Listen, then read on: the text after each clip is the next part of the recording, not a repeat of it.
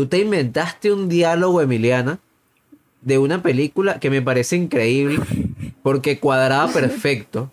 Porque cuadraba perfecto. Yo vi la película La y me quedé esperando toda la puta escena. Yo decía, Sí. aquí viene, aquí viene, claro, aquí es cuando van a decir lo que dijo Emiliana que decía y no lo dicen nunca. La reina. Es que tiene sentido que en ese momento al final hubiesen dicho esa línea y sería increíble. Pero no lo dicen, es mentira. Eso te lo inventaste.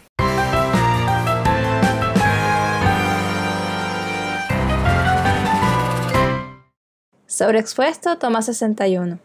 Bienvenidos a Sobreexpuesto, el podcast en el que hablamos de cine. Rompemos la cuarentena para hacer un arepa western, pero esto nos, nos termina pasando factura y haciendo que nos enfermemos, o mejor dicho, y como diría nuestros abuelos, que se enferme el más huevón. Que soy tu abuelo. Ajá, este. To- to- no sé, todos los viejos dicen eso, ¿no? Ajá. Ese que les acaba de hablar es Wilmar Niño. Hola. Y con él estamos Sofía Luis, Hola. Silvio Loreto, Hola. William Niño Hola. y mi persona, Emiliana Casaro. Ya. Me sentí saludando como un teletubby, lo siento. Saludos. Teletubby. El mejor saludo. Y bueno, y, y como se habrán dado cuenta, el señor aquí presente, my brother, is enfermo. Está enfermo. Y necesitamos su ayuda. Entonces, para que él se cure, vamos a hacer, estamos haciendo una iniciativa llamada GoFundMe de suscripciones. ¿Qué significa esto? Cada persona que vea este capítulo y que le guste nuestro contenido, le guste nuestro podcast y quiera ver más, si se suscriben, están ayudando a que él se, se mejore, ¿verdad? Entonces, si, si lo quieren a él, mire, se está muriendo porque no se suscriben. Sí, suscríbanse ya, rápido, rápido para que reviva. Está, está si se suscriben, él se va a mejorar. Vamos a hacer que se mejore para, para la comodidad del contenido. Pero ustedes asuman que él se está muriendo porque en realidad se está muriendo. Solo esto es para, para el show. Para el show. Y también denle like y comenten cosas sobre el capítulo porque nos gusta la interacción. Nos gusta ver que hay gente que ve nuestro podcast e interactuar con ellos. Escribirles cosas, aunque nunca respondamos los comentarios. Nunca respondemos. Nos gusta que existan esos comentarios. Nos tomamos nuestro tiempo para no, no contestar impulsivamente y contestar cualquier cosa. Y como yo sé que van a dejar morir a Wilmar con la suscripción, los invito entonces a revisar abajo un bojote de links que les vamos a dejar, tanto de nuestras cuentas personales de Instagram como de las redes sociales de Sobreexpuesto. Por ejemplo, la de Instagram, que es Sobreexpuesto Podcast. Ahí subimos contenido semanal que no solo tiene que ver con, con este podcast, sino sobre el cine como tal. En Sobreexpuesto P, que es en Twitter, nos van a conseguir un poquito más random. Ahí somos impredecibles. Ahí no se sabe qué va a pasar. Pero puras cosas buenas. Y además está el chat de Discord en el que van a poder ver mis recomendaciones. Porque mis amigos aquí no recomiendan un coño. Pero bueno, yo, yo sí voy a Pero ver las de buenas recomendaciones, Silvio. Buenas recomendaciones. Yo sí voy a ver las de ustedes. Los, los espero por ahí también en el canal de Discord. Y también Creo los ya. invitamos a que se pasen Pero por... Nos tenemos que recordar cuando nos pasemos cosas por Telegram, montarlas en Discord. Ok, Es verdad. ahora voy. Perd- Estoy la guiada. Sofía está la guiada. Así que bueno, Sí, sí. Pero Este, los interrumpiendo. Los invitamos a que, a que se a que visiten nuestro canal, nuestro canal ahora. Voy a volver a hacerlo, coño su madre. Corte. Eh, los invitamos a que visiten nuestro perfil de Coffee. Eh, es un perfil en donde nos pueden donar un café para nosotros poder seguir haciendo este proyecto, para poder...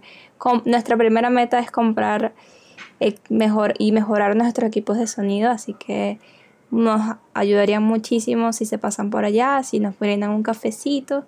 Y también nos ayuda mucho compartiendo el link si les gusta mucho el contenido. Y bueno, nada, gracias. Gracias también, aprovecho también para, aprovechamos también para agradecerle a todas las, a las personas que nos han donado, que han sido pocas, pero, pero una ayuda siempre es importante y siempre es necesaria. Así Muchas que gracias. muchísimas gracias por esos cafés que nos donaron. Este, y nada, esperamos que vengan más. Mira cómo Sofía me está comprometiendo Sí, sí. a diseñar el cartelito para Mira, esta yo lo voy a decir una vez, está apareciendo en pantalla el nombre de las personas que nos han donado. Si no aparece, sabrán quién es culpa. ¿De quién? ¿De quién es la culpa? Porque yo no quiero que me vengan las culpas. El enfermo. Del COVID. Ok. Y que enfermo, vale. bueno, ya el título del capítulo lo devela, pero yo voy a ser consecuente.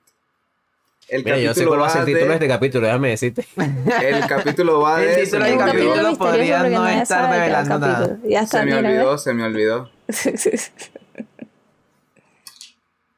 No, no se me olvidó. Yo me están, me han denunciado en sobreexpuesto de que estoy en una racha de chistes malos. No me han denunciado, pero sí me han dicho que estoy haciendo muchos chistes malos. Este, vamos a hablar un poco sobre. Me van a disculpar los que no me conocen, los que ya me conocen, hola de nuevo. Voy a, voy a introducirlo como si fuese un ensayo. O sea, el mundo del arte se ve bastante influenciado por, lo, por la memoria como tal. Pues- o sea, Puedes hacerlo, puedes hacerlo como Dross. sí puedo hacerlo como algo. Déjame intentar. que entra en personaje, entra en personaje, entra en personaje. Ya ya. Créetelo, créetelo. No tengo sombrero aquí. Si tuviese sombrero, hago el Dross perfecto. Bueno, me disculpa la visita. Ya voy a comenzar a presentar.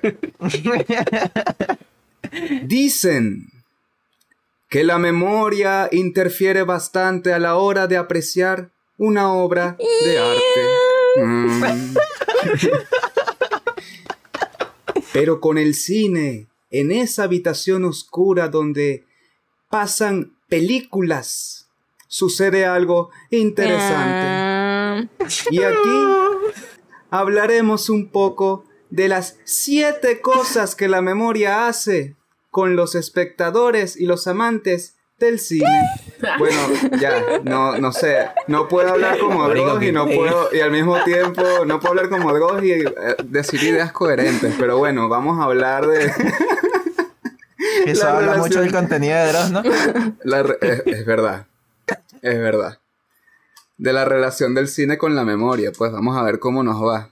La, la gente aquí, o sea, los chicos del sobreexpuesto no saben cómo va a salir, yo tampoco. Esto es una gran... El conflicto es, vamos a ver cómo va a salir. Vamos a ¿Sabes ver cuál es la va conclusión. a ser una caída libre. Yo venía sin ningún tipo de. yo- eso, yo venía sin ningún tipo de expectativa, no tenía ni puta idea de qué íbamos a hablar. Y justo ahorita que acabas de decir eso, me acabo de acordar de la vaina más intensa del mundo. No sé si te acuerdas cuál es el. Coño, había un filósofo que nos hicieron leer en la universidad. No me No puede ser intenso si no dices no. que era, creo que era un psicólogo. Era un psicólogo que había, que había como estudiado cine. Creo que fue, no fue el de las siete, el de las siete artes, el que después se inventó la vaina el que el cine era el séptimo que, arte. que te diga Emiliana. Emiliana lo estudió reciente. ¿Cómo es? A ver, ¿qué, ¿para dónde vas? Para ver, para, para ver qué... No, porque él, El él hacía, él, él justamente hacía la relación del cine con la memoria. Creo que lo que él decía, o sea, él, él relacionaba en específico el, el montaje, que decía que el, el montaje cinematográfico funcionaba como, como funciona la memoria. Creo que era algo así, no sé si estoy divagando porque estoy delirando, porque estoy al borde de la muerte. Efectos algo como que secundarios del el- COVID, sí. El montaje cinematográfico tenía una relación con la memoria en la forma en la que eliminaba las partes innecesarias. Que como que cuando tú recuerdas algo que te pasó, te acuerdas es de las partes interesantes, de las partes que, que, que te marcaron. Y que el montaje en cine eh, hacía eso. Claro, este carajo también, él analizaba cine gringo. Eh, que el montaje lo que hacía era justamente eso, que, que eliminaba esas partes y que al espectador no le parecía raro. O sea, porque creo que lo que él analizaba era eso, que por qué la gente podía ver cine y ver y que el montaje no te confundiera. Y que es porque ese es el propio proceso mental que hace el cerebro con la memoria. Eso, eso no lo sé, me acordé eso, creo que eso creo que eso lo vi yo también me acordé o sea yo también iba a mencionarlo justamente porque eso no eso creo que lo vimos en análisis este no estoy muy segura si fue en análisis Creo que, pero creo que en teoría. eso no sé no estoy segura pero sí me acuerdo de eso de, de como de que no importa qué estructura narrativa tenga la la película uno en la cabeza la recuerda y la ordena cronológicamente según lo suce- según lo que sucede los hechos que suceden sea, no importa si hay flashback en, en el medio, uno siempre como en el cerebro los organiza eh, de manera cronológica. Y no sé, me- eso- eso- también me acordé de eso cuando Silvio propuso el tema. Yo lo que estuve fue leyendo. Yo abandoné un poquito, la verdad. Qué pena con la Universidad Central de Venezuela, todos los conocimientos que nos dieron en nuestra casa de estudio. Por ejemplo, lo de Wilmar no lo recuerdo. Mm. No recuerdo, no, no, no hallo el texto con el que se relaciona. Lo de Sophie, lo que menciona Sophie, de que uno organiza cronológicamente, sí. Y yo creo que todos coincidimos cuando nuestro profesor de análisis en ese momento nos lo dijo y era como, coño, sí es verdad. Eh, en especial con estas películas que, que presentan un orden narrativo, te cuentan la vaina de una manera toda extraña. O sea, si uno la cuenta tal cual como la película está narrada y tiene una estructura rara, pues la otra persona simplemente no va a entender un carajo y, y- y no le va a interesar la película o, o se va, te deja hablando solo. Pero entonces lo que estuve leyendo fue de qué manera influye en el espectador promedio, porque ahí sí hubo una distinción que yo marqué sobre cómo uno recuerda las películas. Un espectador, le voy a decir de cotufa, de palomita, alguien que ve el cine como entretenimiento, va a recordar las pelis que ve, sean buenas, sean malas, le gusten o no le gusten, de una manera distinta a un cinéfilo, que ya fue un tema que hablamos en otro capítulo. O sea, la van a recordar o distinto que un estudiante de cine como nosotros o un entusiasta del cine como Wilderman, por ejemplo. Y es verdad, es verdad eso. Este, comenzando con, creo que esto es algo muy, muy chévere que le pasa, por ejemplo, a mi tía, que le pasa a una de mis tías, cuando yo le ponía una película que a mí me gusta, y es que si cine de autor, ¿cómo la recuerda a ella? Como una ladilla. Y ella dice que esa película es una ladilla, es una película, es un aburrimiento. Entonces ahí la memoria opera de una manera también distinta y, y e independientemente del montaje, de que el montaje, por ejemplo, lo que dice Will, eh, funcione como la memoria y ella la haya entendido de cierta manera, su recuerdo es que la película es una ladilla. Entonces, me quedo, yo me quedé un poquito con esa visión. Mm, de que de realmente... Otra cosita que nos puede pasar es que a mí me pasa mucho en los capítulos, por ejemplo. Sofía me ha denunciado que me dice que yo tengo una opinión y escucho a los dos niños diciendo algo y si su argumento es bueno, afecta mi recuerdo de alguna manera. Y entonces lo que yo decía que era de una manera, ahora es de otra. Porque l- me meto como en una suerte de memoria colectiva. Es como, bueno, ellos recuerdan otras cosas que yo no, me gusta lo que dicen, me convencieron. Me convencieron. Entonces, no sé. Ahí pasan como muchas cosas. Y yo me, yo me fijé fue en el espectador, traté de ser empático con ese Silvio de adolescente que no le importaba el cine, que no le, que, que, que lloraba con siempre a tu lado. Todavía la recuerdo y me duele. Pero ya, Es la de, es la de Hachi.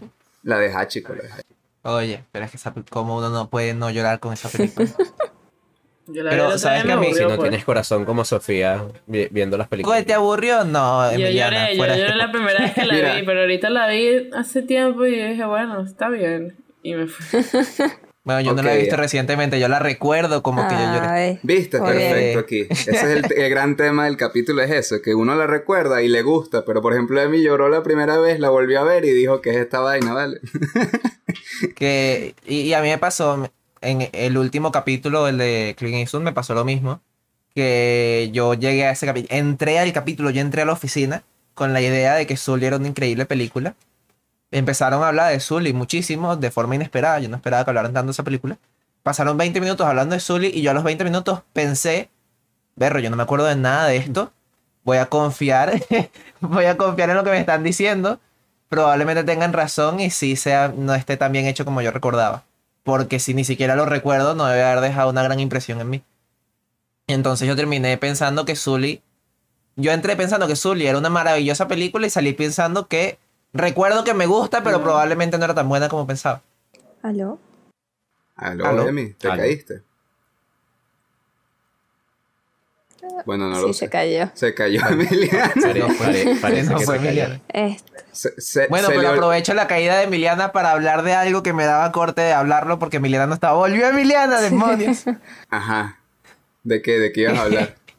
que yo recuerdo que a mí me- que, que a nosotros a, lo- a nosotros dos de hecho nos pasó algo similar a lo que le pasa a tu tía con, con películas intensas a, nos- a nosotros nos pasó con la segunda temporada de Shingeki no Kyojin de Attack on ajá. Titan que de hecho ahí me, pare- me pasa me parece un caso curioso un caso especial porque nosotros la vimos en emisión y la vimos semana a semana y cuando la terminamos de ver dijimos esta, esta serie fue una ladilla y la dejamos de ver. Nosotros no, no la seguimos viendo hasta hace poco que la volvimos a ver.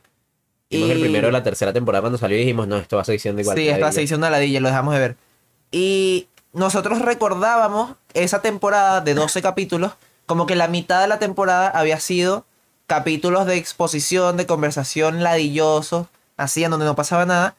Y realmente hay dos capítulos así, pero para nosotros esos dos capítulos fueron dos semanas, dos semanas de aburrimiento absoluto. Exacto, dos semanas de espera en, la que, en las que cuando llegamos al momento importante no pasó nada. Exacto, entonces para nosotros esa, esa temporada entera fue una ladilla, cuando en realidad toda la temporada es increíble y hay dos capítulos tan valiantes. Me parece curioso porque, porque yo podría llegar a no recomendarle a alguien Shingeki no Kyojin por esa, por esa temporada cuando es mi memoria jugándome una mala pasada. Oye, lo que estamos... Es que coño, yo me Perdón. llego. Ay, dale, No, no, dale, que lo que estamos hablando me No. recuerda, me recuerda a un comentario que le escuché a alguien decir en algún momento que era así como estábamos hablando de una película que creo que era una película comercial vieja que la persona le tenía muchísimo aprecio y dijo yo no la voy a volver a ver porque sé que, o sea, porque me gusta cómo la recuerdo. Y si la vuelvo a ver, mi percepción sobre la película se va a cambiar, se va a transformar y probablemente la odie. Entonces es como, prefirió no verla o prefiere no verla. Y, y eso, eso me... O sea, creo que uno, esto el tema de la memoria, el recuerdo, también con, con la experiencia que uno tiene en, con la película en cierto momento de la vida en las que las ve. Eh, porque creo que va como Sí, compa- que ya lo hablamos en los capítulos, pero Eso. tal cual. A mí me pasa eso con los animes de mi infancia, tipo, yo jamás volvería a ver Naruto, jamás volvería a ver Dragon Ball, porque estoy totalmente seguro que si lo vuelvo a ver no me va a gustar. Y no, no les ha pasado, no les ha pasado o no, no, no creen que pueda pasar que en vez de eso, de que vean eh, algo que les gustaba mucho de pequeños, lo vean ahora y se decepcionen, que sea más bien que, que su, su cerebro, su cabeza, protege ese, ese recuerdo preciado. Y entonces ven algo que objetivamente es una mierda y se tratan de engañar a ustedes mismos como que, coño, pero, pero sí es buena. O sea, a, a mí me pasó, a mí me pasó algo con, con- con alguien que me pidió que leyera, me pidió que leyera un libro, que era su libro favorito de, de, de la infancia, era su libro favorito de la juventud. Crepúsculo. Yo empecé a, yo empecé a leerlo, era algo así, Era similar, era similar. era algo así. Yo empecé a leerlo y fue como, Verá, coño, me vas a disculpar, pero este libro es una mierda. Este, y, y, y, y le mandaba citas así de que, verga, pero tú estás, tú estás leyendo lo que dice aquí, Qué pero es que esto es una mierda de libro. Coño, pero es una mierda. Era malísimo. Él, él me la dio a mí, que yo nunca había leído el libro. Y me decía, No, Wilderman, porque yo- pero es yo que velo, es una porque- mierda. Porque honestamente la vaina era como, ya, pero es que explícame si esta vaina mejora, explícame si es que... No, pero es que es bueno, pero, pero es que no entiendo. Y eh, mi conclusión fue, claro, es que hay una vaina en la memoria de, terminas ten- como teniendo un apego emocional por esa cosa que, que representa un recuerdo que... ¿Sabes? Que lo- lo- le pones un, un blog, le pones un candadito y ya, y, y- y- y la puntuación que le pusiste en Letterboxd no va a bajar. Que es lo que yo digo que le pasa a la gente con Avatar. Mira, lo- nos voy a exponer públicamente a nosotros dos. No, Para que nos no- cancelen, no me- para que pego nos cancelen, nos cancelen de una vez, para que nos cancelen de una vez. cancelen a ti, chicos. Nosotros empezamos a ver Avatar, vimos cinco capítulos, una ladilla, una ladilla. Avatar, Ah, una ladilla. Ah, bueno, bueno. Cinco capítulos, Fuertes una ladilla y no lo pudimos seguir viendo. Entonces, ¿Qué mi es teoría es? Mi teoría es, la gente vio Avatar de No, no, pequeña, no, la vio en Nickelodeon y dijo, berro, increíble No esta vale, serie. no, yo vi marico, solo no, cinco estás capítulos. equivocadísimo, ¿Cómo sigue? Yo Estás no vería ahorita, yo no vería ahorita Phineas y Fer, por ejemplo. No, no, porque me gustó de o chiquito, sea, yo pero yo que veo ahorita Phineas lo- y Fer y digo, no. Yo creo que la gente volvió a ver Avatar, pues. Sí, hay mucha gente que volvió a ver Avatar, Avatar y a mí me han Yo dicho la sí, volví a como que es ver, yo la vi el increíble. año pasado. Vio, Yo la vio vi el como año tres, pasado. vio como tres capítulos y no vio más. No, le- no, esa es una opinión totalmente infundamentada. Sí, o sea, no, ya, o sea, a mí me pasó, por ejemplo, que yo vi Avatar sí de chiquita y me encantó. Y como a los 18 intenté volverla a ver, dije, ¿qué mierda es esta? ¿Qué ladilla? Y cuando volvió la hype, Bueno, ya va, y cuando volvió la hype, entonces dije, vamos a ver, o sea, y además está en Netflix, era muy fácil. Y la vi completica y lloré y me encantó y estoy, o sea, yo amo Avatar, pues. Pero, sí, no sé. Y yo creo que la gente la está viendo de nuevo, pues. Pero mejora, Claro. mejora. obvio. O los primeros cinco capítulos son una obra maestra. No, es que evidentemente mejora, mejora, es obvio que que, todo el mundo mejora. dice que mejora, que la primera temporada es la peor. Obvio que mejora. Al principio es como muy. Que no es mala, el problema no es que es mala, es que es infantil. Ahora, yo tengo una pregunta con todo este asunto. Esto, esto que estamos hablando, forma parte del, del gran concepto de cine. O, o- o es el fenómeno de todos somos unos, todos, no solo nosotros, toda la humanidad son unos especuladores de mierda porque lo que hacen es juzgar o recordar cosas y ya, pues, o sea, no sé, me, me hago la pregunta porque, porque Creo no pienso en, el- eh, por ejemplo, a ver, el trabajo del analista es justamente olvidarse de su memoria y concentrarse en, en la cinta, pues en la obra como tal. Y entonces su, su gran justificación es, primero segmentó toda esa película por escena, en unidad mínima para, para analizar. Y segundo, trabaja con lo que está viendo, no con lo que recuerda. Este, lo que estamos haciendo aquí, o por ejemplo lo que pasó con Avatar, que me gusta que, que se hayan emocionado así, casi que se matan a coñazos Wilderman y M, es, es que es justo especular de alguna manera, recordar y luego especular o trabajar desde lo emocional, que es justamente esta vaina de la memoria. Mi gran pregunta si, si todo esto que estamos haciendo forma parte del cine o forma ya una actividad humana que no tiene nada que ver con el cine. En el sentido de que el cine como un grupo de personas que hacen una película, uno la ve y esa película queda en nuestra memoria, pues, flotando por ahí y a veces se nos olvida o no yo, sé. yo creo, No, no es una pregunta que tenga... yo- bueno, a ver. yo creo, a ver, pensando en una No, respuesta. como que no tiene respuesta. Si pregunta, escucha respuesta. ¿Cómo, si cómo? preguntas, escucha respuesta. Este. No, a ver, yo pensando en esa pregunta, me voy a justamente el ejemplo que diste sobre el analista de cine. El cine desde un principio no fue hecho para analistas de cine. El cine fue hecho para personas común y corriente que disfruten de eso. Y, creo que desde, o sea, desde siempre entonces el cine ha funcionado al lado, junto a la memoria y el recuerdo. Y, o sea, creo que sí puede ser sí. O sea, no, no creo que se desligue. En realidad es una consecuencia. Eh, Ok. sí. Bueno, ¿Sabes tienes razón. Me- o sea, dale, Will. A mí me llegó a la mente la Eh. imagen del, del tren, pues, de la primera proyección del tren y la vaina y la gente volviendo a ir. exacto. Eso fue lo- Es que relacionándolo un pelo con eso, o sea, yo creo que lo que dices de si, si esto es algo como particular del cine y pegándolo también con lo que había dicho antes de este carajo, ya me acordé cómo se llama.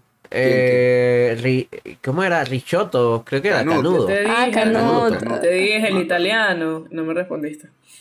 Ajá. Coño, Richotto pero del italiano a italiano, Canudo No hay una quería diferencia. decir, Rich. no sé. Bueno, perdón. No, no, pero sí. Ajá, eh, pegan- eh, pegándolo con eso, con lo que decía hace rato de la memoria y de cómo la memoria se parece al montaje. Y yo creo que quizá algo que pasa con el cine, creo que de, de las artes que existen, a ver, estoy, voy, voy a intensiar sobre arte. Creo que de las artes que existen, dele. el cine es quizás la que más eh, la que más fácilmente puede engañarte, puede engañar a tu, a tu mente y a tu memoria con, con la realidad, como que es realidad. Mm. O sea, porque, porque en el cine tienes estímulos que se asemejan mucho a la realidad, tienes estímulos, estímulos visuales y auditivos y, y narrativos, eh, que son como estímulos al- al- a la mente. Y entonces eso puede hacer que relaciones los recuerdos de una película con recuerdos reales. Mucho más fácil que, por ejemplo, con, con la música o con, ¿Y con un el libro, que, que tienes como estímulos más ¿Y específicos. con el o a- teatro? Lo que pasa es que yo creo que el teatro, el teatro utiliza unos códigos. eh, yo creo que el teatro utiliza ciertos, ciertos códigos que no, o sea, que, que no buscan una ilusión de realidad. Ok. En, de la forma, en, bien sea tanto en códigos actorales como en códigos narrativos. eh, No, yo creo que el propio hecho de que en una película haya una barrera que es la pantalla, exacto, hace como como si que más- estuvieras viendo hacia, hacia ha- otro mundo. hace más posible creerte que a lo mejor eso sí fue algo que pasó y que tú estás viendo por casualidad, mientras que el teatro, toda la, como la escenografía, para, parafernalia es una palabra que se usa además de droga. ¿Qué? No, Para parafernalia. Parafernalia, ¿cómo se usa con droga? O sea, esa solo, tú solo la usas como droga. Es que yo solo escuché esa palabra hablando de cosas de droga. No Parafernalia. parafernalia lo, lo ibas a usar bien. Sí, lo sabía. los, Ok, los gracias. junkies, los junkies ilustrados. Ya sabemos que Wilderman ve los junkies ilustrados. Es que esto es una duda que yo he tenido por mucho tiempo. Yo siempre que quiero usar la palabra parafernalia me freno porque solo la he escuchado No. refiriéndose a cosas de droga. La memoria jodiendo. Que se quedan en la, La en la memoria cabeza de. Wilderman durante semanas. ¿Semanas? ¿Tú crees que fueron semanas? Desde que vimos Breaking Bad por primera vez. Nada, huevo, nada. Entonces, toda la parafernalia alrededor de hacer una obra de teatro hace imposible que tú te creas que eso que está pasando ahí es real. O sea, si tú vas a un teatro, estás viendo un escenario a una gente, es mucho más evidente que están poniendo una obra para ti. Mientras que un- un- una película parece un escenario más realista. Es más probable, es más posible que tú estés viendo eso por casualidad. ¿Sabes? Sí. No. Creo. Sí, sí, yo estoy de acuerdo No. también. O sea, yo... ¿Por qué, ¿Por qué no, Emi? No, o sea, no sé si te- quieres decir que es más verosímil, no sé. Pero hay películas, o sea, yo he visto obras de Es teatro que la, me es que la meten palabra verosímil es algún- complicada. ¿Qué? No, sigue. Termina la idea. Que yo he visto este obras de teatro que me meten más que una película, pues. O que me creo más que una película. Upa. Aunque estén en un en un, ¿sabes? En un escenario al frente de mí. Yo me quedé pensando, porque, eh, pero fue en los videojuegos, porque eso, Pero, yo ¿sabes? me di Pero cuenta. es que la obra de teatro termina y tú ves a los actores ahí y los actores... eh, y tú te paras a aplaudirle a los actores. O sea, hay Hacen un, reverencia. hay un momento, hay un momento de la obra en el que se rompe el contrato y se regresa a la realidad. Y se hace todo el mundo consciente que esto que acabamos de ver era una farsa. Sin, sin ningún eh, eh, sentido peyorativo. Pero eh, hay un momento de reconocimiento de esto fue un engaño.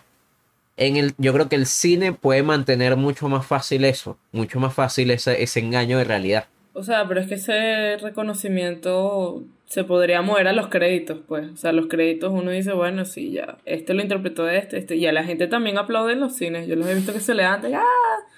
y están ahí. Pero y los documentales. real, pues. Los documentales también tienen crédito. Y son reales. Hay gente que aplaude los documentales. Pero es que creo que, creo que la palabra capaz, capaz, capaz la palabra no, no tiene que ser realidad, porque es como difícil, sino como asociación a momentos, a experiencias. O sea, no. eh, por justamente lo que decías de que el cine, como a diferencia del teatro, tiene como esta cercanía un poco a como más o menos es nuestra vida normal y real, capaz no es realidad, sino eh, la similitud a experiencias pasadas que son más fáciles de asociar a través del cine y estoy lagueada. No, pero se te Pero te estamos escuchando.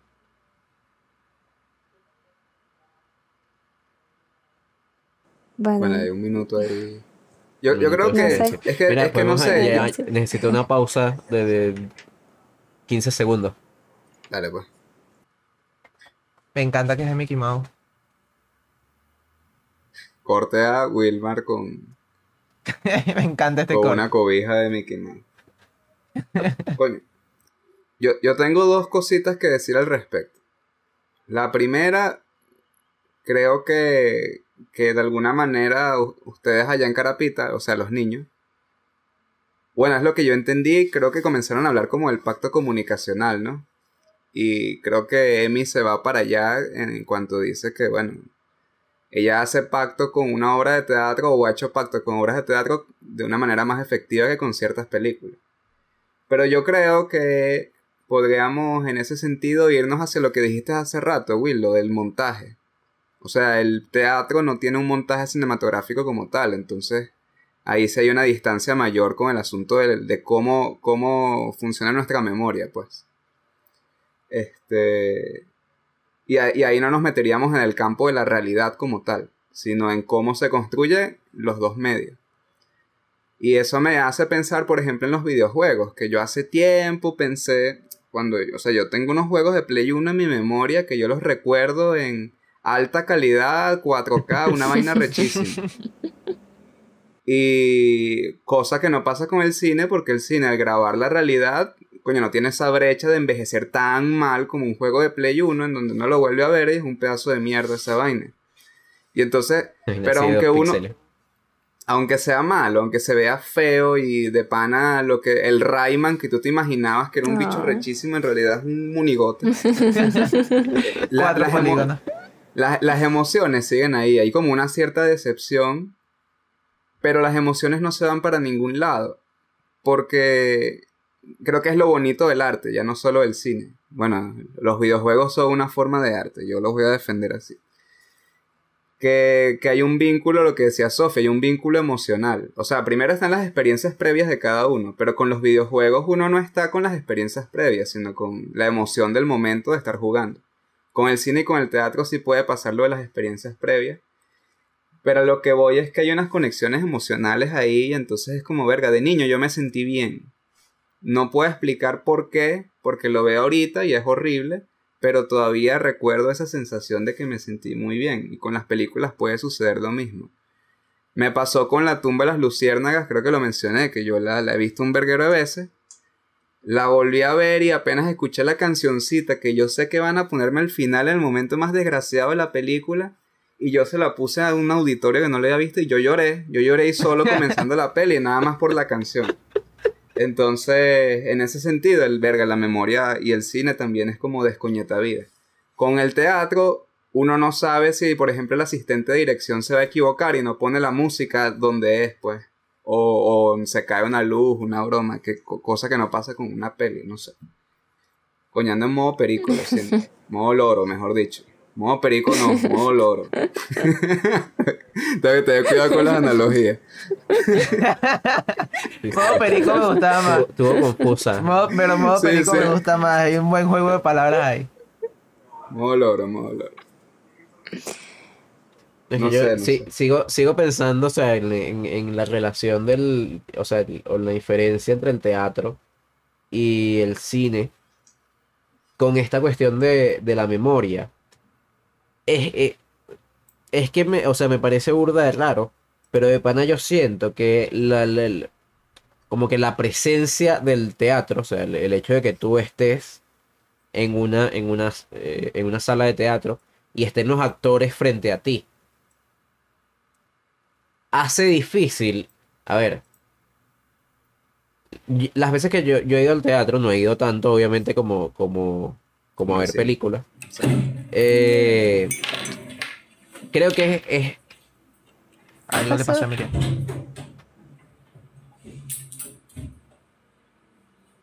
No sé, no preguntes, solo gózalo.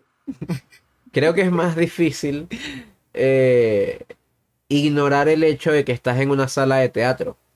Y además, como decía, al final eh, el, el engaño se rompe en el momento en el que los actores eh, se, se inclinan y uno aplaude, y uno se para y aplaude. Lo que me pasa con el cine es que creo que el- la pantalla de cine, y el, sobre todo cuando tú ves cine en una sala de cine, que está como, está todo oscuro, está la pantalla que es gigante, en cierto modo, la, esta cuestión de la relación del montaje con, con la memoria, es como si se estuvieran dando no, no, no una experiencia que tú tienes que recordar como en el teatro, sino que te están dando de una vez el recuerdo. Sí. Te están dando de una vez ese, esa, ese, ese montaje que hace generalmente uno en su propia cabeza. Ya te lo están dando hecho de los momentos interesantes y las cosas importantes y los detalles. Y entonces es mucho más... O sea, yo creo que... Sí, de... Haces menos esfuerzo. Y, no digo esto tampoco como para comparar cualitativamente. Creo que el cine requiere menos esfuerzo eh, mental que el teatro. El, o, o esfuerzo, también depende de qué cine. Pero digo esfuerzo de atención. Es como el cine es una pantalla en la que el director te muestra lo que quiere que veas. Eh, y es mucho más fácil perderse en esa pantalla y olvidarse de que estás en una sala de cine. Por lo menos a mí me pasa. Yo, yo no, No sé a quién voy a parafrasear aquí, Ajá. pero rapidito, Emi. Este, en ese sentido, esto es algo que ya creo que hemos conversado. Si no es aquí, es, es cuando nos veíamos, que el cine funciona más como un sueño en ese sentido. O sea, literal, uno va como a dormir despierto. No me acuerdo quién coño lo dice, es un autor también, no me acuerdo quién es. Pero, pero es eso, que uno, o sea, las condiciones en las que uno en una sala ve una película son como para que duermas despierto. O sea, como que si entraras, no sé si en fase REM, ya ya no, no estudié vainas del sueño para este capítulo, que uno está quieto, a oscuras y en silencio. Bueno, idealmente, si no llevan un niño en la sala que esté llorando a mitad de película, ¿no? Este. Pero entonces es como que si uno estuviese tomando una siesta y. Y luego cuando uno habla de las pelis, así como estamos haciendo aquí, pues es como recordando ese sueño. Pues. No sé. ¿Qué ibas a decir tú, Emi? Perdón. No, no sé, es que me parece como raro estar comparando el teatro con el cine, con eso del montaje, porque en el teatro también hay un montaje, pues, y también ves lo que el director quiere que pero, tú veas. pero otro significado de montaje. Pues. Exacto, no significa lo mismo. Claro, obvio, montaje pero hay teatro, un el montaje, cine. pues. O sea, y sigues viendo Es más- y hay una dirección. O sea, no sé. Eh, ¿Qué? ¿Por qué me interrumpe? Se me da la idea. Oye, su madre. Ay, ¿qué iba a decir? Nada, no importa. ¿Qué, qué ibas a decir? Ahí te interrumpió el lag. Yo estaba callado como un pollito. No estabas callado, dijiste. o Como... sea, yo, yo, yo, yo lo dije hace rato, yo, la broma. Ajá. Este. Pero yo no siento que Will, Will tampoco lo diga de manera despectiva. No, ni- yo no creo que sea de manera, despectiva. Solo que digo que. eh, no sé, es raro compararlo, O sea, pues. O sea, yo, porque es que desde mi. superior. O sea, si lo vemos de esa forma, para mí el cine y el teatro se parecen burda, pues. O sea, no me parecen tan diferentes en ese sentido. En el de recordar, o sea, yo recuerdo obras de teatro así como recuerdo escenas en el cine y recuerdo frases como recuerdo frases en el cine. Y recuerdo estar también en, Pero tú, eh, pero tú en puedes, ese tú ensueño. puedes ver de nuevo una película que ya hayas visto, pero no puedes volver a ver una obra de teatro Pero, que ya pero es viste. que Sí justamente puedo, estamos... y No nunca, puedes volver a ver y la nu- y nunca misma- vas a ver de nuevo. No puedes volver a ver la misma obra de teatro que ya Claro, viste. pero, pero justamente eso lo Sí, ahí estamos aplicaría- aplicando, estamos es lo igual que también estamos estamos hablando. pensando, de- exacto, estamos hablando de los recuerdos, porque probablemente yo recuerde una película que yo no consiga más nunca y no la vuelva a ver y o no quiera volver a verla o, o se me haga demasiado complicado volver a verla y me queda ese recuerdo. Creo que con, o sea, con el tema del recuerdo eh, apoyo a Emi en el sentido de que sí es parecido. O sea, sí te quedas, o sea, no sé, yo siento también que, que con la experiencia del teatro, de una obra de teatro, sí te quedas también con el mismo, te puedes quedar con la misma sensación que te deja el cine con respecto a una historia o un recuerdo. A, eh, eh, puede ser muy similar, la verdad. No, no creo que... No, y, er, A ver, sí, pues- sí. Y, y, y, no, y saben, no sé. Quizás Creo que como pensando en todo el arte, también podemos meter todo en un paquete con respecto al, a los recuerdos, o sea, o a recordar una obra de cierta forma, de cierta manera, con cierta carga emocional también de eso. yo tengo probablemente, o sea, no, no pongo en duda que sea producto de la ignorancia y de haber visto indudablemente. pocas obras de teatro. vale, no le pares muy pocas horas de teatro, haber visto demasiado más cine que teatro. Que a mí me pasa que los recuerdos que yo tengo de obras de teatro, cuando, sí, o sea, estaban hablando ahorita de, de teatro y de cine y yo me puse a pensar qué obras he visto en mi vida. Intenté recordarlas y lo, siento que los recuerdos que yo tengo de obras lo, lo- son como mucho más presenciales, como que recuerdo mi rol activo en el ver esa obra. No sé bien cómo explicarlo, pero como que con el teatro me pasa mucho más que recuerdo estar sentado en el, en, el teatro, estar viendo al escenario a las personas actuando. Eh, y, y no hay nada malo con eso. Y de hecho yo he visto obras increíbles, yo he llorado viendo obras de teatro. Pero con el cine me pasa mucho más que no, que no siento ese, esa, como esa presencia activa mía al ver una película. Más bien la recuerdo como, como, solo recuerdo la película, solo lo recuerdo como algo que existe, algo que pasó, no me recuerdo a mí. Claro, pero, pero lo que pasa es que, ¿sabes qué? Lo no- que yo creo que lo que pasa con el teatro también es que es un gran plano general. Si lo llevamos a lenguaje cinematográfico. Sí. Entonces Ujú. es tú decidiendo a dónde ver, qué ver y aquí a Pero dónde eso, dirigir tu atención. Eso, yo no siento eso. Perdón. Bueno, Sofi. eso. No, no, tranqui, tranqui. Eso también, también eso, como que la, la ¿No experiencia es que, que sea un diferente. plano general Ah. No, porque es que, o sea, porque es que yo he visto obras en que realmente se esfuerzan en hacer su, ¿cómo es su? Ah, o sea, no, no tiene que ser un plano general, eso es mentira. O sea, hay gente que pone pantallas grandes y utilizan recursos burda arrechos para que tú Bueno, enfoques tu atención en eso. Y ponen las luces justamente, o sea, y tienen todo ese parapeto para que uno sepa dónde mirar. O sea, no es un... Hay obras de teatro que sí, que en la calle, no sé, qué sé yo, y ahí sí tienes que estar pendiente y hay gente moviéndose para todos lados. Pero muchas obras... Claro, pero que, que existan Son burda- excepciones no quiere decir que el, el común del teatro no sea eso.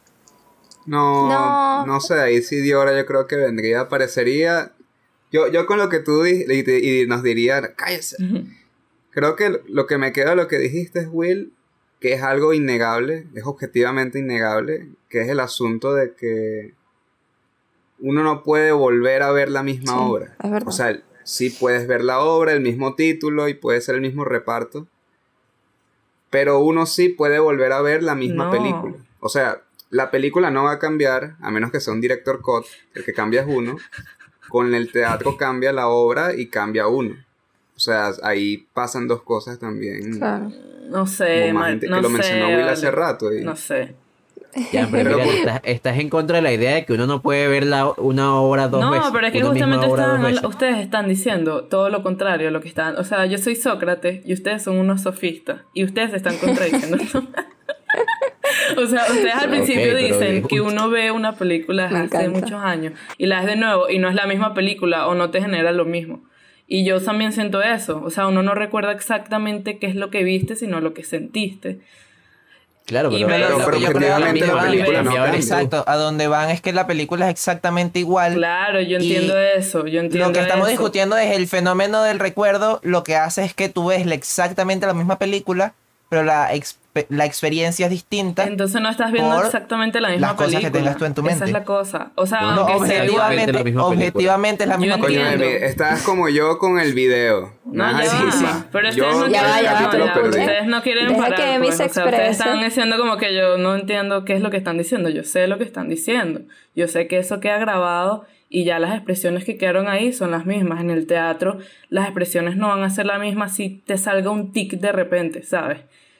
Pero aún así no estás viendo la misma película. O sea, porque tú cambiaste. Hay veces que yo veo películas y yo recuerdo diálogos que no estaban ahí o que yo me los inventé, o diálogos que no me acordaba que estaban, o escenas o planos, porque yo obviamente no soy O sea- una máquina que recuerda todo. Mira, quiero, quiero, quiero hacer un inciso. Tú te inventaste un diálogo, Emiliana, de una película que me parece increíble porque cuadraba perfecto. Porque cuadraba perfecto. Yo vi la película La de- y me quedé esperando toda la puta escena. Yo decía, Sí. aquí viene, aquí viene. Claro, aquí es cuando van a decir lo que dijo Emiliana que decía y no lo dicen de nunca. La reina. Que es en un... La, de En la reina. Con lo de la reina. Qué buen diálogo. tenía todo el sentido del No mundo. Que el carajo al final dijera es que nadie le dispara a la reina. Pero no lo dice No lo dice. nunca. Pero es que yo creo que ellos lo, lo No ponen sé de dónde implícito. coño te inventaste eso. Él habla como de la reina y de que cuando alguien va a disparar a una reina no lo hacen, ¿no? Pero eso lo dice como Es que una hora sentido, antes. es que tiene sentido que en ese momento al final hubiesen dicho esa línea y sería increíble. Pero no lo dicen, es mentira. Eso te lo inventaste. Pero bueno, Emiliano, puedes tener el crédito de que mejoraste la película para nosotros. En nuestra memoria, en nuestra memoria, esa película es mejor de lo que realmente es. Pero, en ese, a ti. pero entonces Bueno. en ese caso, en ese caso llama- entonces le dan la razón a Emi porque entonces la película no Es es la la- misma. La película La tiene un diálogo que no tiene. No, yo no le voy a dar. Está bien. No, No, yo- la yo- película, yo- yo la no voy a salvar- la película es la que es, pero en mi memoria, Ya. en mi memoria No, no, es no. una película Sí, distinta, sí. pero Pero- si yo la yo tengo el archivo en mi computadora y cada vez que yo lo No, reproduzco claro, estoy reproduciendo el mismo archivo. Objetivamente, exacto. Objetivamente es el mismo obvio. producto. es- Yo, no, mismo yo no producto niego eso. Déjeme lanzar el salvavidas. Ajá, adelante, adelante. Ya va. Lo, lo que pasa aquí es que tenemos intereses ontológicos distintos. O sea, estamos hablando de lo mismo, pero nuestros intereses ontológicos son totalmente opuestos. O sea, por eso estamos chocando tanto. Ok. Es como dos ensayos ahí sobre la De mesa. hecho, y entonces, no, yo sí, quiero hablar sí. de esto, no, yo quiero hablar No, de y eso. lo otro que iba a decir es que las obras de sofistas, teatro. ladillas, podríamos decir, mira, un sofista te podría dar la razón, Emiliana, diciendo que en realidad no son la misma película, porque los electrones que están saliendo de mi disco duro hacia el monitor Es y que están produciendo píxeles no son los mismos Ah, bueno. electrones que los vi fotones hace viajando, dos días. Exacto, los fotones viajando de la pantalla a los tus fotones de la pantalla a mis ojos no son los mismos. Pero ese Los no es el fotones punto. de las pan- El punto que nos Que compete. ya va, espérate, que ya va, que es muy... No, no, es la que muy linda esa frase. Los fotones de la pantalla de mis ojos no son los mismos. Perdón, quedé Pero no impactada. eso, pero bueno. Perdón. Pero bueno, así como lo dice, así como, la tu- memoria, así como tu memoria, te que lo está contando, sí es mejor. No, eh, eh, es que, ajá, o sea, eh, tú puedes ir también a una obra de teatro varias veces. Yo debo obvia- obras de teatro verlas varias veces y no cambia demasiado. O sea, la experiencia para mí es la misma igual. Entonces, y Ok. yo siento que estoy viendo la misma obra. Claro, pero en ese O sea, caso para mí objetivamente no es la Pero es misma que algo obra. no es la misma porque, por obra. yo sé ejemplo, que no es la misma yo- obra por lo que ustedes dicen. Yo entiendo eso. Yo, Pero, no sé. yo he visto Hamilton, yo, yo veo Hamilton, la grabación de Hamilton que está en Disney, que obviamente la veo en Disney Plus. Incapaz sería yo de verla en algún sitio que no fuera Disney Plus. Yo veo la grabación de legal. Hamilton y la he visto como 20 veces probablemente, Yo como también, 20 veces, quizás más. Algunas, par- algunas partes quizás más. Yo también. Y ya yo me, yo re, o sea, estamos entrando en un sitio, es que, es que nos lanzamos por un sitio tan raro, porque ya si yo la recuerdo a la perfección, probablemente no. Pero, pero tengo grabada en la memoria algunas líneas, algunos momentos, de una manera tan específica, porque las he visto 20 veces, de esa manera específica, que yo voy a ir al teatro, si voy alguna vez a ver a Hamilton en el teatro, voy al teatro y va a ser distinto, aunque tenga el más mini, la más mínima diferencia eh, va a ser- no es lo mismo, no va a ser la No, misma bueno, obra. pero Bueno, es diferente. Tú Estás así como, ajá, ¿y sí, cuándo me van a si- cargar? Es como si vieras una película y fueras a ir a ver la grabación de la película. Sí, obviamente no va a ser igual. Sí. Y que y, y cuando me van a cargar y voy a moverme así por el escenario para ver el- este tiro de. Cuando es que me acerco así a Dumbo y le doy vuelta así alrededor de la cara mientras canto. Exacto, exacto, exacto. Una grúa especial así.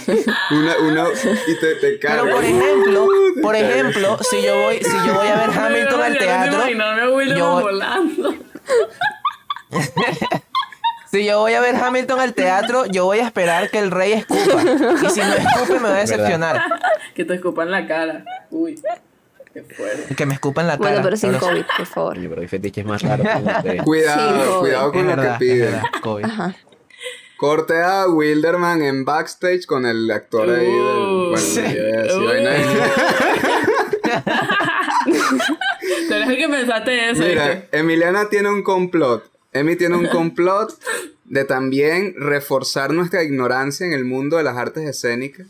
Y entonces por eso se detiene también tanto en, en las pocas No, horas vale, que no. hemos visto. ¿eh? No, yo creo que también son No, como muy a personales. ojos Es de la muy gente que nos personal, esté escuchando, ¿no? Todo. Yo, yo tenía un punto que es que, coño, eh, creo que es indiscutible que recordar una peli documental es súper distinto a recordar una peli de ficción. Como país también cerrandito, no sé. En el sentido de una película como Érase una vez en Venezuela, Once Upon a Time en Venezuela. ¿Por qué coño lloramos ahí? Ah, bueno. Que recordamos Claro. cosas que se, se salen de la peli, Claro. ¿no? Sí, sí, o sea, pero ahí me llama la atención es cómo opera el documental versus la ficción. Aun cuando los dos son como construcciones de un director y toda esa vaina, es que uno puede ver una ficción sin estar tan pendiente de un contexto social o una vaina. Con el documental, mientras más uno esté enterado de ciertos contextos sociales o vainas, creo No que sé, es como más complejo verlos, no, No sé. sé. No, porque es que ¿Por yo he visto ficciones que también, o sea, todos hemos visto ficciones que también tienen como una vaina social muy arrecha detrás y te pega, pues, y te duele. Y he visto documentales que no me pegan tanto, que son como los de Agnes Barda. Son No, como pero yo no estoy comparando el sentimiento. Pero yo veo una película como Diamante de Sangre. Y a mí no me interesa la historia de esos países africanos, por ejemplo. De no me interesa la explotación porque yo estoy pendiente del, del, del conflicto de un personaje. Ahora, si fuese un documental, aun cuando tuviese estructura eh, dramática perfecta con un personaje y vaina, este, no sé, al menos eh, eh, ahí sí voy a decir, este es mi Bueno. caso. Yo no creo que esto sea universal. Mi caso es que mientras más información tenga yo de ese contexto, más me sensibilizo a Bueno, lo que estoy no sé viendo. si- pues. no sé si- Eso ya son todo, pues. Sí, no sé si voy a pecar aquí un poco de ignorante, no sé qué voy a decir, pero creo que también es que en los documentales también le dan mucho peso al contexto y al lugar donde se está sucediendo esta historia y donde vive este personaje, porque regularmente es ese contexto el que influye y el que ocasiona eh, eh, que este personaje sea como es y que cuenten en la historia de él. Por ejemplo, con Once Upon a Time en Venezuela o Relacionadas en Venezuela, creo que sucede eso, de que seguimos a nuestros personajes y está ahí, pero el contexto influye muchísimo. Capaz en una historia de ficción, probablemente lo, nos impo- o sea, lo, lo importante es la historia, ese pequeño momentico que vive, pero su contexto tampoco no, no influye demasiado. Contexto me refiero a, a país, lugar donde sucede eso. No sé, no sé. Mm, sé si- No sé. O sea, yo creo que eso sí. Me parece que es igual en la ficción y en el documental. A mí lo que sí me pega más en el documental es que tú sabes que la persona que tú estás viendo ahí le está sintiendo todo este Claro. de forma real, pues. O sea, no lo está fingiendo, entre comillas, no, sé- no sé si también lo puede estar fingiendo, pues. Pero. Sí, puede estarlo, pero sí entiendo. sí. Pero, ajá, este, pero en el contexto yo creo que, o sea, me han pegado también burda, es que además usted, o sea, están poniendo como un tipo de documental que es como documental histórico. Hay muchos tipos de documentales y no todos, y yo creo que en ficción también me ha pegado burda que entonces me dicen, no, porque en ese momento pasó tal y tal y tal y tal y Me, tal y me das tal. un ejemplo de otro tipo que estoy pegado porque tengo COVID y no se me ocurre. No sé de qué estás hablando. Estamos hablando sea, del COVID y de la No, o sea, que ot- otros tipos de. eh, ah, no o sea, cuando hablas de un documental no histórico, por ejemplo, como cuál. Ah, A ver, documentales berro, hay familiares. que no, es que hay muchos tipos de documentales, o sea, hay tipos de documentales. Este, pero tendría que Oh. sacarte la listita y decirte, mira, son todos estos. Pero No el documental el- histórico que es uno de ellos, no es todo. el, el Y- de, el de Dick Johnson is Dead, por ejemplo, no es un documental Dick histórico. Johnson. o sea, sí. Por eso, eso sería como un docu medio familiar. es- Eso Sí, es es raro. documental No, no, es- pero o Es sea, que pero, pero grandísimo problema es que nosotros claro, no hemos visto documentales. Ah, ah, lo que digo es Ya, como ya, ya, que ya cómo digo, es qué- tipo de documental, qué tipo de documental es un documental no histórico, o sea, cuál Yo les puedo listar la cantidad de todos los, los documentales que hemos visto. Hemos visto Once Upon a Time in Venezuela, Hemos visto Apolo 11, ya. Qué mentiroso. El de las computadoras. El No me acuerdo Es cómo que- se llama. Es que con nombre no funciona No, mucho. Lo Behold. Vendría Sí, siendo como documental. o sea, un documental de familiar archivo en el sentido de que ponte que sea un archivo de una familia que obviamente no es la tuya, no tienes ningún apego emocional directo, pero por la estructura na- narrativa o vaina te puede doler mucho. Bueno, lo... No, pues es que creo, que, creo que mi confusión es que, o sea, a mí me parece Mira. es que asocio demasiado el documental con lo histórico. llama? Como que, bueno, eso es un documento Ya, histórico. claro.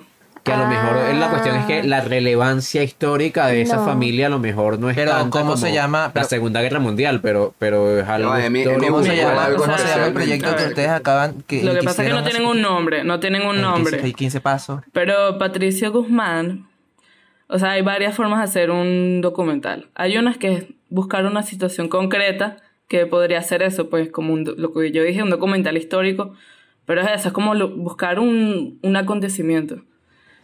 Ah, hay uno que es acontecimiento literalmente, que es por en Woodstock, ¿sabes? El- ajá. Claro. Puedes elegir un personaje, o sea, puedes, puedes hacer un viaje, este, en fin, o sea, hay varios tipos. Y, y eso, ¿no? Ah, el de yo vi el O sea, documental de Rubén Blades. Yo vi el documental de Por Rubén ejemplo, Blades. elegir un no documental. personaje es eso, es eh, como el de Dick Johnson is Dead, pues, o el de Nobody's Business. Es como elegir un personaje. Y aún así, Exacto. es que yo creo que, o sea, es que igual el contexto Sí, es que histórico creo que, está creo que estamos muy pasados hoy de, de, también de, en la de- de ficción. o sea, creo que deberías verlo. con el lenguaje. Cre- porque- De hecho, de hecho, yo creo que por eso es que toda esta gente, los que estudiaron documentales, dicen que el- la ficción y el documental no son tan distintos como se dice. Sí, es verdad. O sea, tú tienes que también buscar, deberías buscar en una ficción tu contexto histórico y el perfil psicológico de tu personaje y todo eso igual que en el documental. O sea, el tratamiento es distinto, pero yo creo que, no sé, no es tan distinto así. Y por eso a veces también es como Pero ¿cómo la ficción bebe el documental. La ficción bebe el documental y el documental bebe la ficción. No es completamente real tampoco. Pero, pero ese es el procedimiento un poquito. ¿Cómo lo recuerdas? ¿Los recuerdas exactamente igual a los dos? Yo no. Yo, el procedimiento. Yo no he hecho sea, ficción ¿cómo- ni cómo- siquiera. Eh, No, no, pero ¿cómo recuerdas, o sea, cómo recuerdas una película documental y cómo recuerdas una película de ficción? Las recuerdo igual. o sea, tu memoria funciona de una manera muy parecida o tú sientes que hay alguna diferencia. Yo lo que estaba diciendo es que siento que hay diferencia No. en mi caso. No, no, no. Yo las recuerdo igual.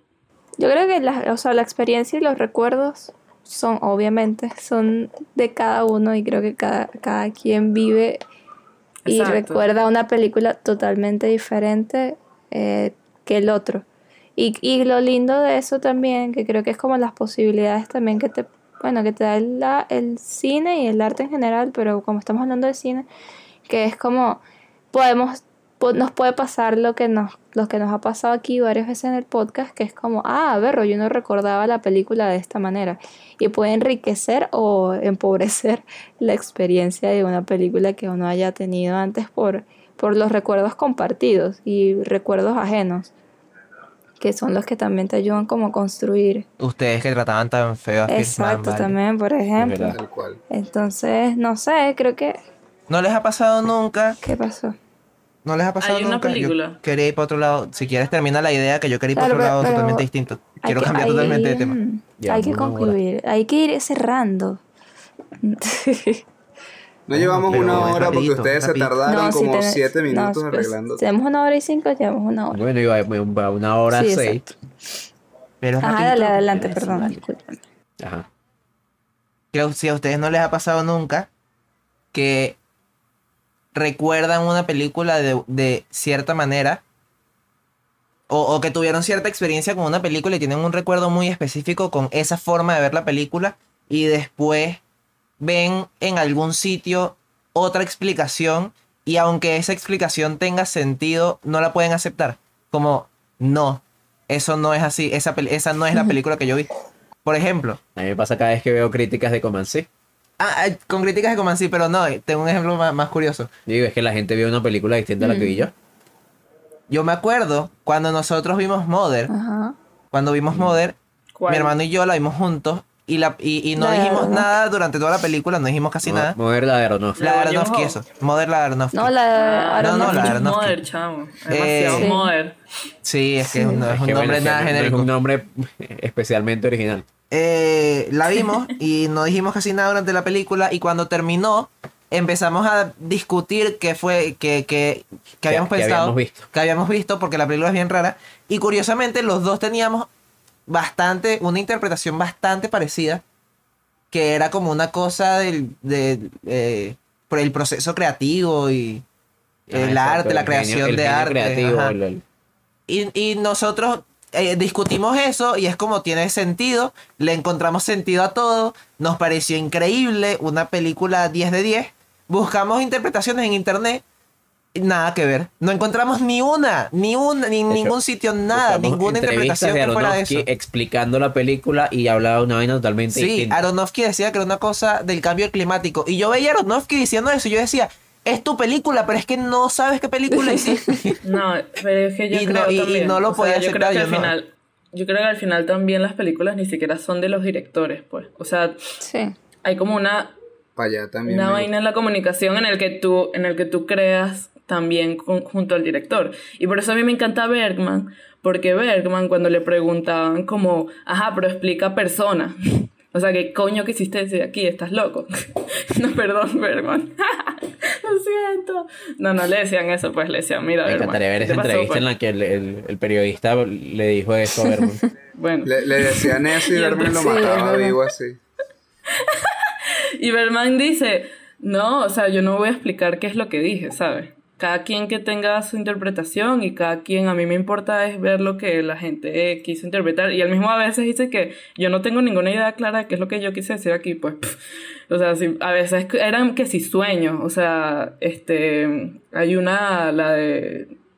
Verga, hay una que él hizo que él dice que es un sueño, que o no un sueño, sino que tenía como una imagen muy pegada en la cabeza y hizo la película de eso. Que eran tres, este, eran tres figuras blancas en un cuarto rojo y hay eh, gritos y susurros.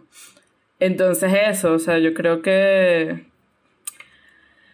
No sé, yo creo que yo no le paro mucho las opiniones a los demás, pues. O sea, está fino como leer y ver qué piensan, pero no es como que me arrecha si no, si no vieron lo mismo que yo. Yo creo que cada quien ve una película distinta. Me arrecha cuando hablo con ustedes, pues. Ahí sí me arrecha. Voy a meter un dedo en la llaga. Ay, en Twitter tú te molestas con gente random. Es verdad, ¿cómo así? Yo no me molesto con gente random. Pero bueno, ¿qué es antes eso? de que empiece esta discusión, antes de que empiece esta no es- discusión, no la voy a cortar de inmediato para que no se peleen. No empiecen a pelear. Suficiente. Yo solo ¿Pero quería decir qué? que yo quiero ver persona única y exclusivamente porque tengo entendido que en los videos musicales de BTS hay muchísimas referencias a persona y los quiero entender. Bueno, eso es, una buena- eso es un buen motivo. Eso es un buen Algo muy motivo. extraño. Pero bueno, es un buen motivo. un buen Vela, motivo. es súper buena, Es el es súper peor motivo del buena. mundo Es para una película de joda. La amo, la amo. O sea, la amo. Yo creo tengo que que lo ver que Bergman. dijo. Yo solo he intentado ver el séptimo sello y 20 ¿No la minutos visto y en me gallego? El séptimo no, sello es la tengo que ver en Tienes que gallego. verla en gallego, güey. El séptimo sello. No, Pero es- es buenísima. no es un chiste de. Robert, Sí. ¿no? Sí, es un chiste de error. Sí. Bueno, yo creo que lo que dijo Emi responde un poquito a la pregunta toda desbaratada que hice hace rato de sobre si toda esta vaina de estar hablando sobre pelis también gira en torno al cine o, o no, o somos unos especuladores todos que hablamos paja como unos loros. Y bueno, yo creo que sí en todo caso porque es como un poquito ese ejercicio de, que la peli también se le va del director, pues. Y creo que también nos pasa con, con las vainas que hacemos nosotros, aunque bueno, a nuestro nivel. O sea, acabamos de mencionar a Bergman, pues. Bergman, nosotros así, aquí chiquitico. Pero bueno, también nos pasa esa vaina de que... A mí siempre me pasa, yo recibo unas lecturas todas locas con las vainas que hago y me gustan mucho, me gustan más de que mis propias intenciones. Y es como, bueno, está bien. Gracias, gracias por enriquecer lo que hice. Sí, es ¿no? verdad. Este, entonces, en es- de verdad que las, las pelis cortos se van de las manos de los directores y, y caen en el boca a boca. pues. Sí. Este, Bueno. Mi corto de quinto semestre se fue de mis, se fue de mis manos y terminó en TV. Y terminó en TV. Bueno. ¿Qué, qué, qué pensará Venezuela todas las personas que vieron ese corto, porque además tu corto se volvió oficialmente el corto más visto de todos nosotros. No sabemos cuántas personas lo vieron, pero lo vieron que jode personas que ven TV.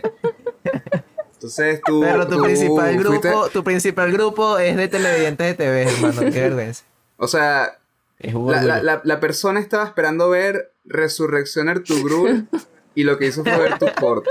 Así que Resurrección probablemente de- men- te mentaron la resurrección madre de de alguna manera. que vio. bueno, chicos, este intensiamos burda hoy. Dios mío. Sí, perdón. Está- Me sintieron No. molesta. No estaba molesta. No vale, no, no, no. Este, chicos, bueno, los que se quedaron hasta acá, hasta nuestro intenso bello, porque son bellos los que se quedan hasta acá. Este, Y es un grupo Sí, es un selecto. grupo selecto, Felicidades. gracias. Un grupo selecto. muchísimas gracias.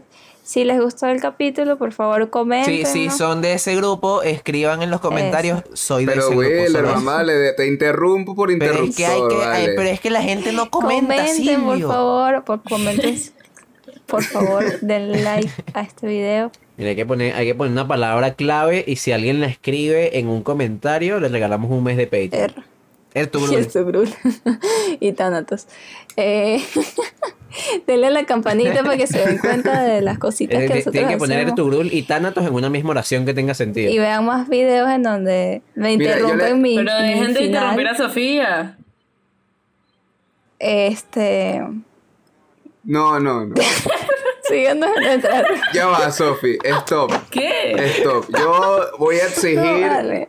que tanto a Emi, a Wilderman, a Wilmar y a mí, que te interrumpimos en este momento, nos pongan cara de interruptor así porque somos una ladilla. O sea, los cuatro, eh, Emiliana te interrumpió para decirte que no te interrumpiéramos. Entonces ella Marico, cayó no, también porque en el que lo repita. El pana ya está muy interrumpido.